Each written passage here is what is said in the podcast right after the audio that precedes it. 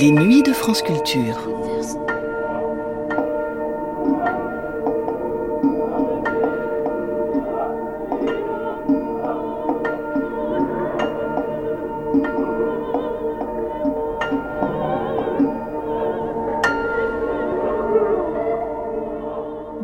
Les compositeurs de musique électroacoustique et même plus largement de musique contemporaine, Pierre-Henri a été l'un des rares dont le grand public a croisé la route. À cause ou grâce à sa collaboration avec Maurice Béjart et au succès de sa messe pour le temps présent, devenue un véritable standard. Cet énorme succès, qu'il considérait comme un accident dans sa carrière de compositeur, Pierre-Henri l'évoquait dans l'émission qui va suivre, la première partie d'un entretien qu'il accordait à Philippe Delacroix en 1990 dans Multipiste. Pierre-Henri y rappelait dans quelles circonstances, après une formation classique, passée par l'enseignement de Nadia Boulanger et d'Olivier Messiaen, il avait rejoint Pierre Schaeffer au club d'essai de la RTF dès 1946, alors qu'il n'avait pas 20 ans, pour travailler avec lui à la naissance d'une musique nouvelle. Leur collaboration, qui dura jusqu'en 1958, donna notamment en 1950 la Symphonie pour un homme seul, chorégraphiée quelques années plus tard par Béjart. Une composition que l'on présente couramment comme l'œuvre fondatrice de la musique concrète dont Pierre Schaeffer, certes lui-même aussi compositeur, peut être considéré comme l'inventeur, le premier producteur, et Pierre-Henri, le premier compositeur. Multipiste, Pierre-Henri, première des deux parties, diffusée le 22 septembre 1990 sur France Culture. Multi, multi, multi, multi, multi, multipiste.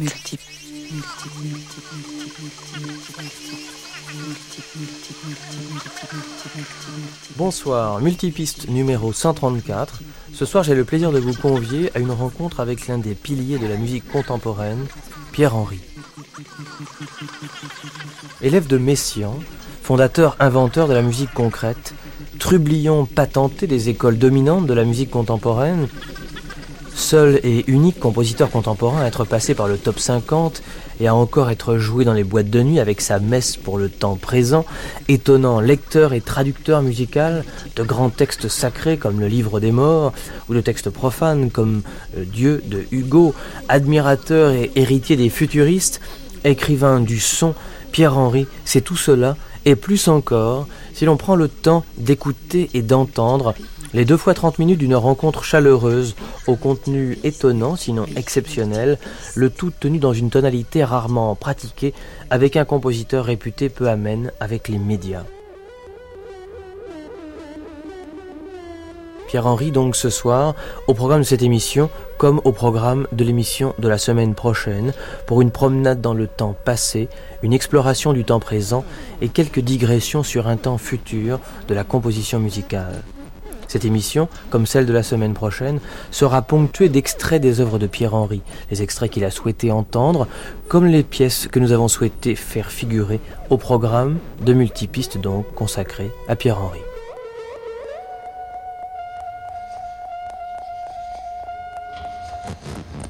J'ai l'intuition, Pierre-Henri, que faire une rétrospective de votre œuvre en parlant est pour vous beaucoup moins satisfaisant que de la faire en musique. Aussi, on va essayer de faire les deux.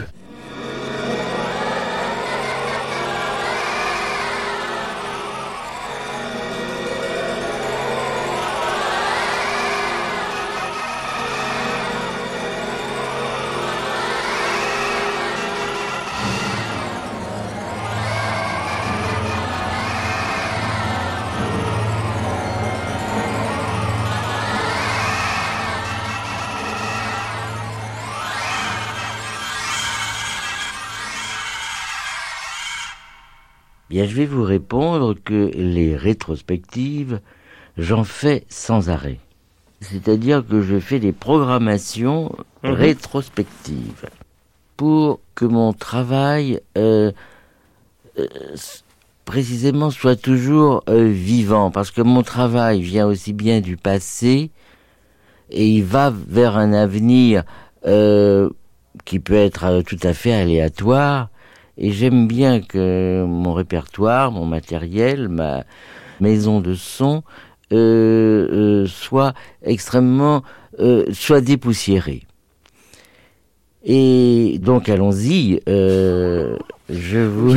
Commençons tout de suite. Oui, oui, il faut commencer. Pourquoi cette nécessité d'expliquer la musique? Est-ce que, est-ce que en cela vous pensez que ce matériau donc euh, critique, comme, comme on dit un peu, un peu pompeusement, est une nécessité absolue pour expliquer certains de, de vos travaux, certaines de vos œuvres? En clair, est-ce que, ah, d'autant plus. Est-ce que la musique concrète nécessite d'être expliquée?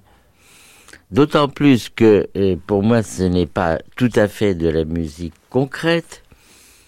Et par ailleurs, euh, j'ai ressenti au cours de ma carrière que cette musique était un peu euh, refusée en tant que musique formelle. Donc il y a beaucoup de choses à dire sur ma musique, il y a beaucoup d'analyses à faire, il y a beaucoup de réactions à susciter, et euh, plus on en parlera, à mon avis, mieux on l'écoutera. On l'écoutera d'une façon peut-être plus logique, et maintenant qu'il y a une distance, avec, euh, je dirais, une, une chronologie. Je pense que la chronologie dans mon œuvre est importante.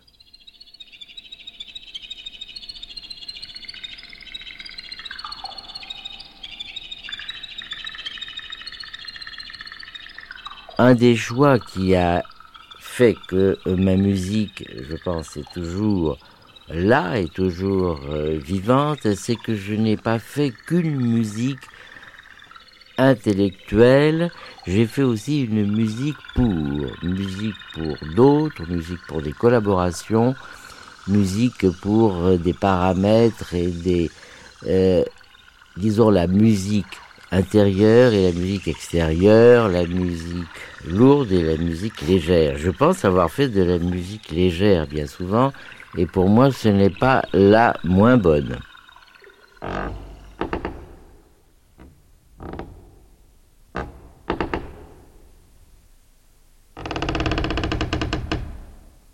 Quand vous parlez de musique légère, on se dit chez Pierre-Henri, il y a de la musique légère. Il y a des tubes chez Pierre-Henri, il y a du rock chez Pierre-Henri, il y a plein, plein, plein de choses. Non, moi je parle de musique légère. À quoi pensez-vous? Euh, Une musique légère, d'abord parce que elle est. Euh, elle a une courbe différente, elle n'a pas la même ossature et elle est destinée ou à faire rire ou à ce qu'on on ait un, sentiment, je dirais, euh, corporel, naturel. Je pense que dans euh, des œuvres comme les variations pour ne porter un soupir, il y a des moments légers et puis il y a des moments plus intenses euh, et, et plus intériorisés. Il y a la Reine verte, il y a des énormément de musique pour la radio. Il y a une chose qui s'appelle Rose Rouge que j'avais fait pour Boris Vian. Et euh, récemment, tous les Orspiels que je fais pour radio, euh, pour la VDR, euh, sont relativement légers. Il y a des gags, il y a des recherches de, de, de, situations sonores qui pour moi sont légères et avec même des utilisations instrumentales de musique légère.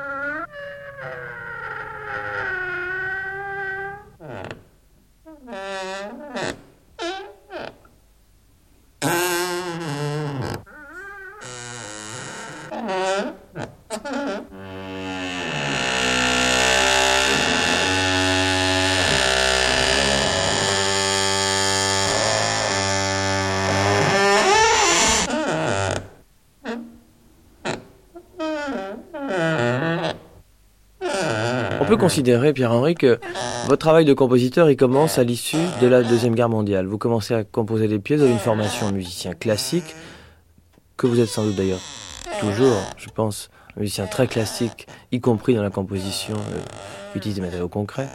Euh, cette passion du son, elle est née de quoi? Cette passion de la musique, cette passion du travail du décortiquage des sons, de, la mise en forme de l'architecture sonore, c'est né, c'est né sur quelle idée, c'est né quand, c'est né comment?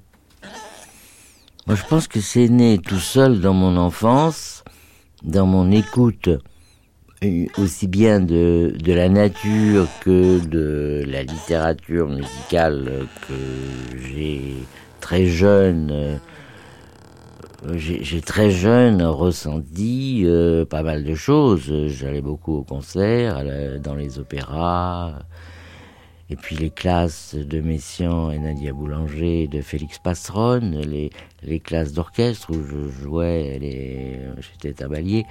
Tout ça, ça m'a ouvert des horizons, et je dirais plutôt des, des, des pans d'horizons qui étaient un peu déviés par rapport euh, à mon éducation, j'ai ressenti le besoin de faire entendre des, des sons autres, qu'il y ait une différence, qu'il y ait une préférence dans la situation sonore. Donc, euh, très jeune, j'ai installé chez moi des objets, des instruments de percussion, et j'ai cherché à créer, vers 18 ans, a créé une sorte de répertoire de lutherie, euh, euh, je ne dirais pas concrète, mais plutôt d'alliage nouveau de sons.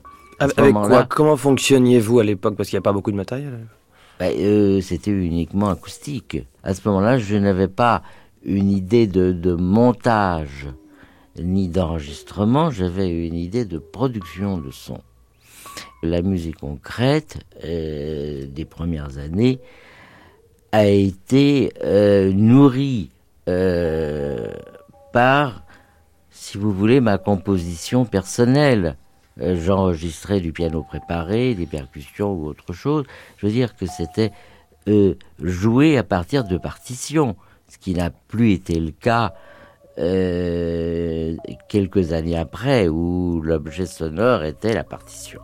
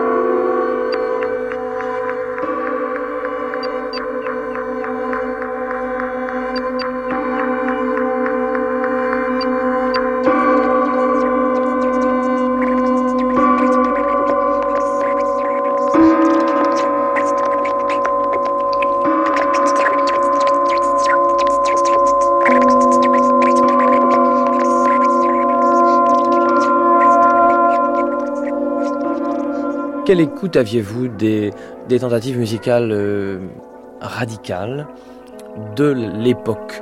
L'époque de, de l'immédiate après-guerre et des années qui ont suivi, les dix ans euh, de l'après-guerre, ça a été très très riche.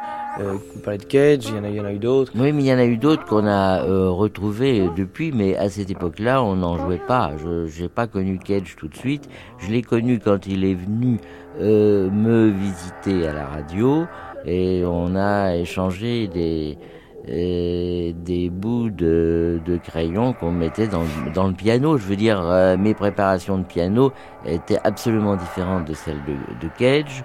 Et euh, je n'ai connu Varese que quand il est venu pour réaliser des airs avec moi.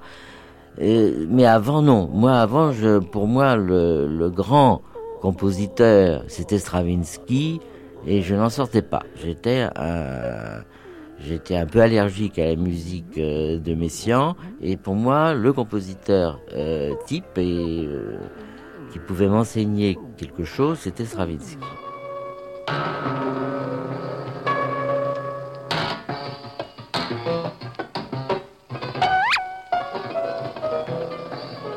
Petit extrait du microphone bien tempéré de Pierre Henri.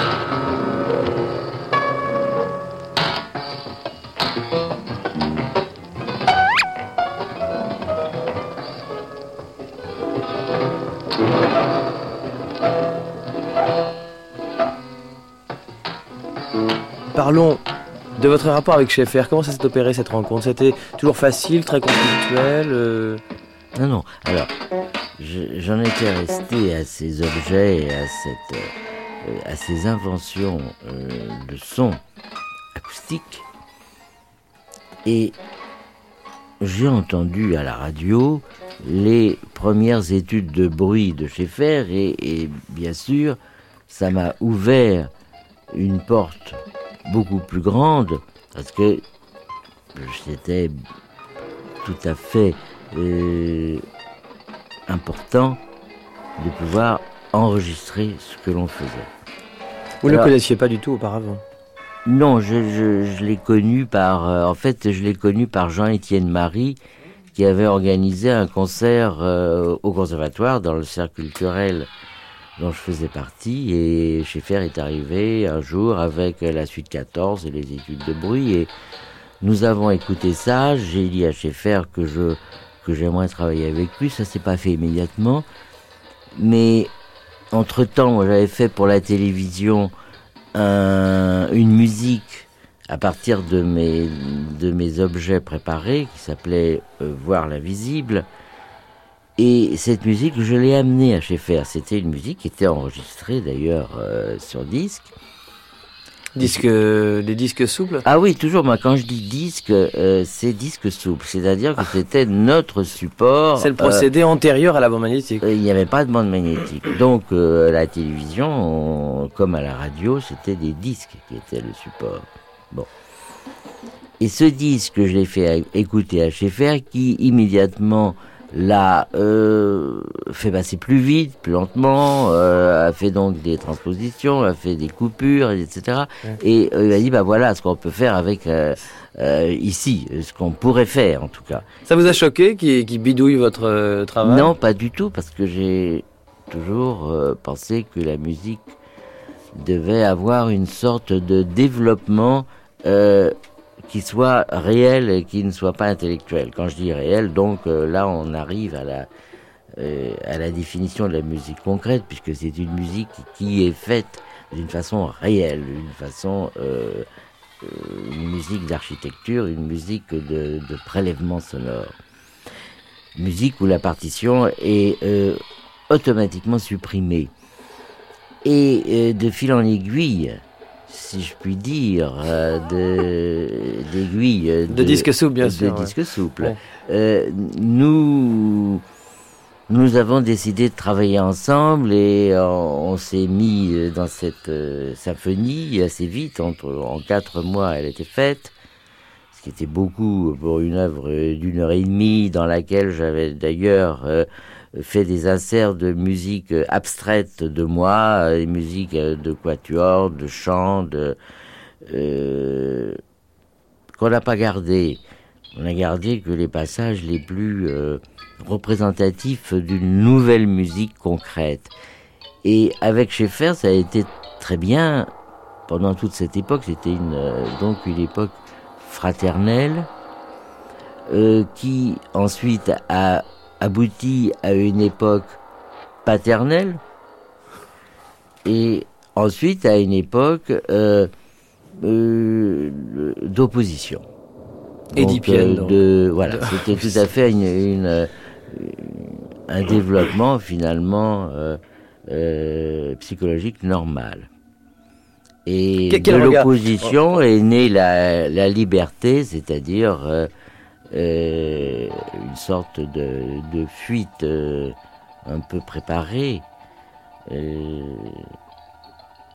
la dispute amenant le départ et le départ amenant le, premier studio de musique euh, électroacoustique privé, qui est le studio Absome. Là, nous sommes en... En 58. En 58, ouais.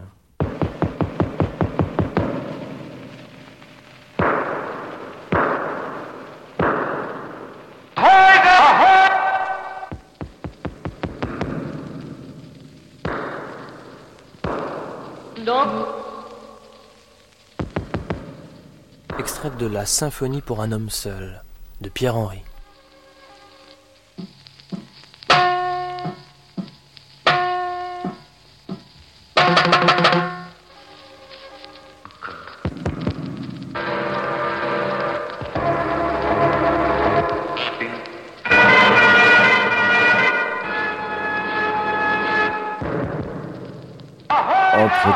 Il y a eu la rencontre en, en 55 avec, Maurice Béjart et avec cette symphonie pour un homme seul qu'il a euh, qu'il a fait voyager euh, d'une autre façon.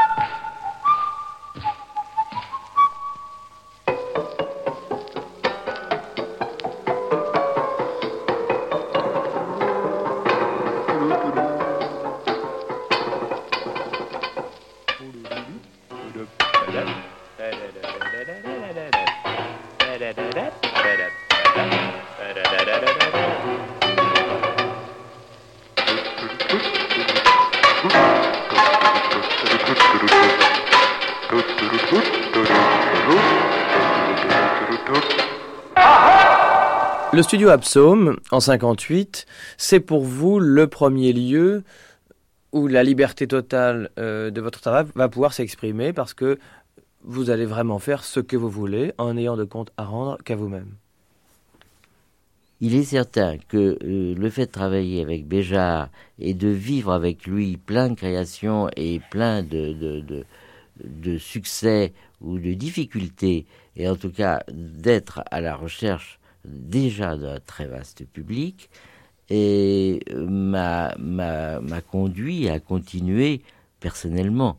Euh, au fond, la, la cessation avec Béjart, qui pourtant a donné des, des, grands rassemblements comme euh, la, messe pour le temps présent ou la, musique On va y revenir. pour une fête et tout ça. Bon, alors, c'est sûr que ça, c'était bien, mais après, il a fallu que tout seul, euh, j'aille au charbon et, ça, ça m'a toujours énormément, disons, dopé et ça a été la, pulsion dont j'avais besoin pour euh, œuvrer pendant toutes ces années.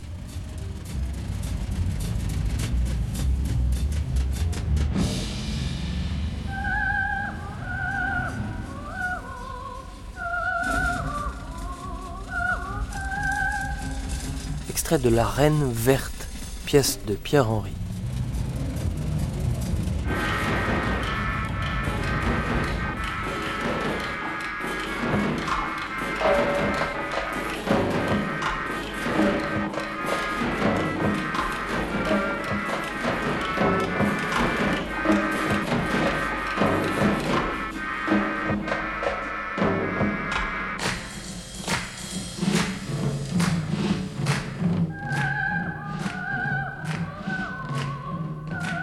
Avez vraiment fait de nombreuses expériences en matière de rencontres avec le public. Vous avez fait des concerts qui duraient 24 heures non-stop. Vous avez fait des concerts couchés. Vous avez fait. Là, là, on a franchi 10 ans et on est dans les années 70, si je dis pas de bêtises. Euh,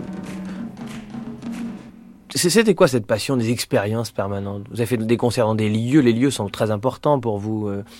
C'est quoi cette passion de, de sortir des cadres habituels de la forme concert et des lieux de concert? Ouais, c'est une euh, comment vous dire euh, Je crois que c'est la diffusion qui est, qui est indispensable.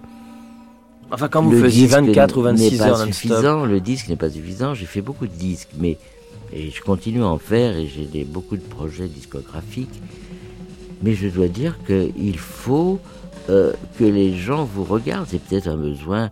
C'est, je suis peut-être Narcissique, là, pour le coup. exhibitionniste plutôt que je, non j'aime qu'on me regarde pas travailler mais qu'on me regarde quand je donne à entendre. Je suis euh, hum, pour cela je pense que j'ai une mentalité d'interprète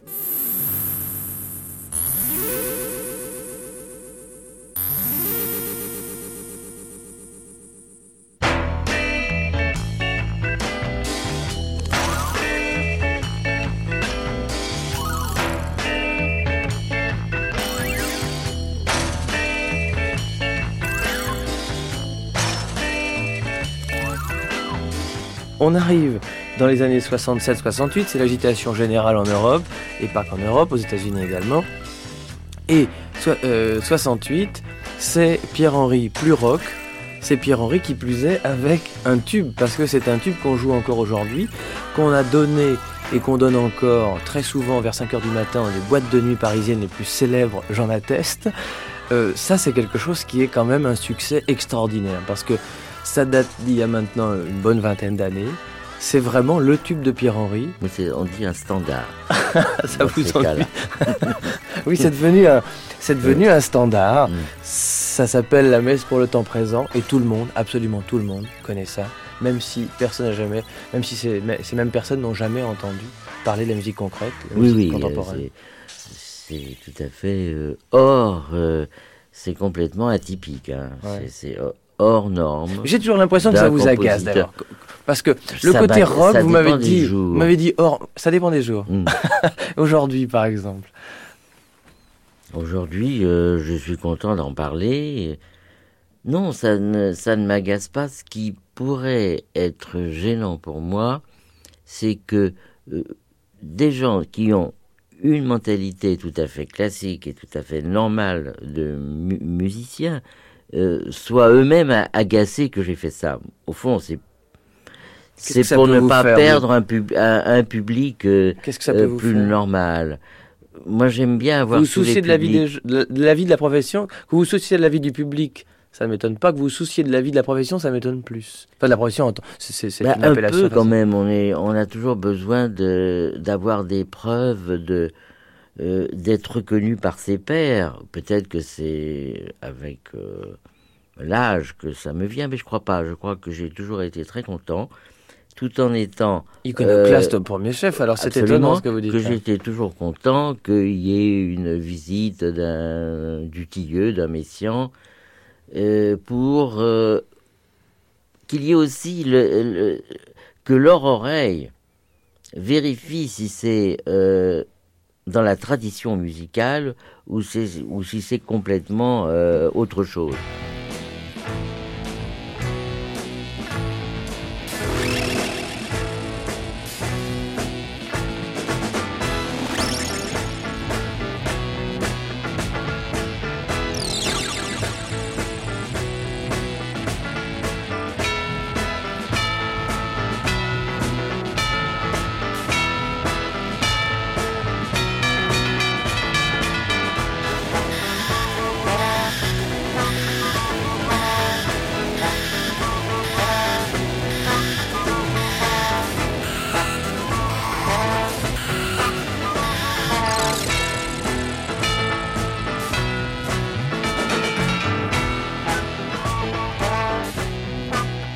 N'avez pas répondu du tout à ce que, que j'avais posé comme question. Mais si, je vous ai dit. Non, non, vous n'avez pas répondu parce que je voudrais qu'on en reste à ce point précis. Vous êtes le seul exemple Mm. dans le domaine de la musique contemporaine à avoir vendu autant de disques et a certainement touché autant de droits d'auteur sur une pièce comme la, comme la messe pour le temps présent. Je voudrais savoir ce que pour un musicien comme vous, ça génère comme réaction, comme attitude. Parce que ça peut poser problème, ça peut complètement occulter le reste du travail. Ça, c'est un vrai problème. Mais oui, Ça peut aussi être une formidable entrée en matière. Moi, je crois qu'il ne faut pas euh, dramatiser, il ne faut pas grossir euh, la réaction. Je pense que ça a été bien à un moment, qu'il y a encore des résonances, mais que euh, ça a pu me gêner quand même pour une, pour une carrière euh, musicale plus traditionnelle. ça m'a aidé bien sûr parce que ça m'a rapporté un peu d'argent, quoique beaucoup moins que ce que l'on pense, et en tout cas pas dans les... Euh, maintenant, la, musique d'aujourd'hui est une musique quand même extrêmement commerciale et je peux dire que Jean-Michel Jarre euh, a plus de succès commerciaux que moi. Moi, ça a été vraiment une des accidents un accident avec déjà, un accident avec Cérémonie d'ailleurs qui a beaucoup moins bien marché. Le disque est ressorti maintenant, évidemment, il marche mieux que les autres, il marche mieux que la messe de Liverpool ou Mouvement Rythme Étude. Mais ça c'est normal, hein, ça fait partie du... Euh, ça fait partie des, pulsions des, jeunes, ils écoutent cette musique, ils, n'écoutent pas l'autre. Je crois que là, il y a une rencontre euh, qu'on ne peut pas différer. C'est un certain public, on l'a ou on l'a pas.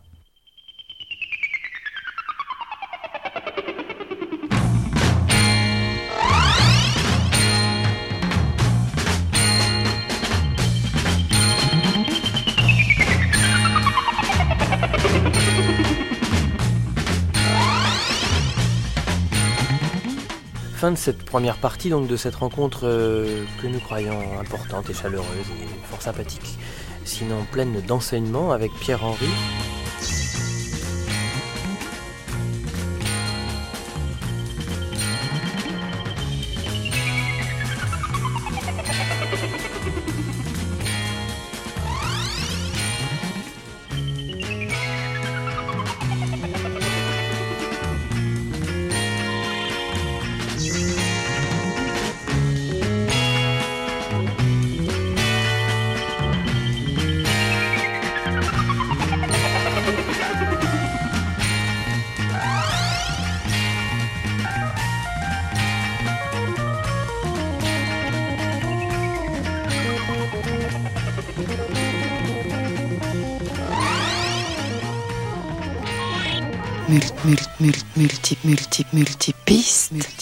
Vous venez d'entendre la première des deux parties de l'entretien de Pierre-Henri au micro de Philippe Delacroix dans Multipiste.